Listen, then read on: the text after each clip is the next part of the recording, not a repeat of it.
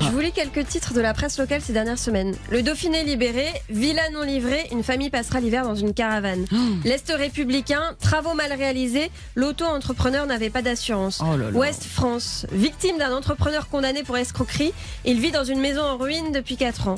Oh. J'en ai marre, Peggy, de lire c'est des témoignages de personnes euh, ruinées, parfois de vies détruites à cause d'artisans véreux. Quels que soient les travaux que vous comptez faire chez vous, gardez en tête que le choix de l'artisan, c'est vraiment l'étape la plus importante de votre projet. Alors non, on ne choisit pas un artisan bille en tête juste parce qu'il a laissé un flyer dans notre boîte aux lettres.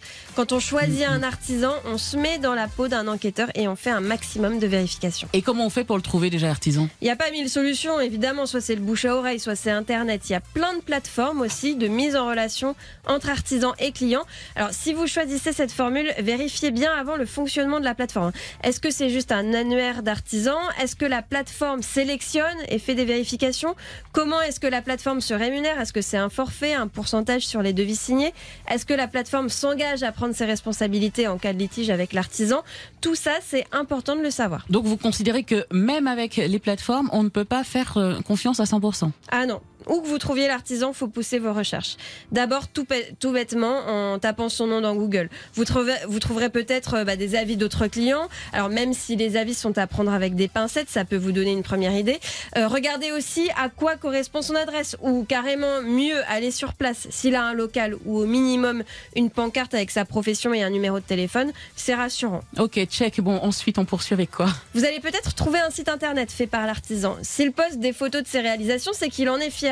Euh, vérifiez quand même hein, que ce sont ses propres photos avec la petite recherche d'images inversées dont je vous ai déjà parlé. Ouais.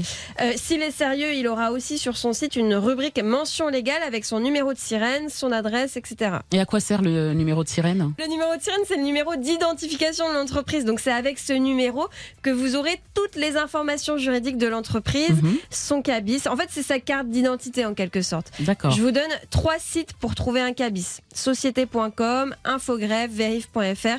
Et là, vous allez savoir si vous avez affaire à une petite ou une grosse entreprise. Si c'est un auto-entrepreneur, bah, ça, veut dire que c'est une toute petite structure. Vous saurez s'il travaille seul ou avec des salariés, si son capital social, c'est-à-dire l'argent qu'il a injecté dans l'entreprise à sa création, est important ou pas. Mhm. Ce sont ces informations qui vont vous rassurer, ou pas d'ailleurs, sur la solidité de l'entreprise. Bon, et si on est rassuré, on passe à l'étape suivante, la demande d'un devis? Oui, alors en contrôlant que le devis est bien détaillé, avec le montant des matériaux, les fournisseurs, le montant de la, de la compte réclamée, jamais plus de 30% du devis. D'accord. Euh, dernière vérification, l'assurance. Vous devez avoir l'attestation d'assurance avec le devis.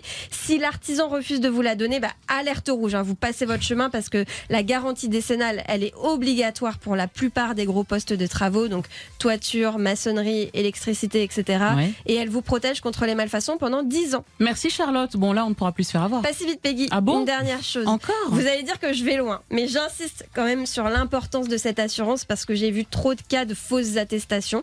Donc quand vous la recevez, un petit coup de fil à l'assurance pour vérifier que l'artisan est toujours bien assuré. Ça mange pas de pain, vous n'allez pas le regretter. D'accord. Voilà, si vous avez été un bon élève, vous aurez passé, je pense, une bonne heure à voir plus dans cette enquête et vous aurez peut-être même l'impression de connaître euh, votre artisan avant de l'avoir rencontré. Vous connaîtrez peut-être même le prénom de sa femme et de ses enfants. mais au moins, vous aurez pris toutes les précautions nécessaires et on n'est jamais trop prudent en matière de travaux.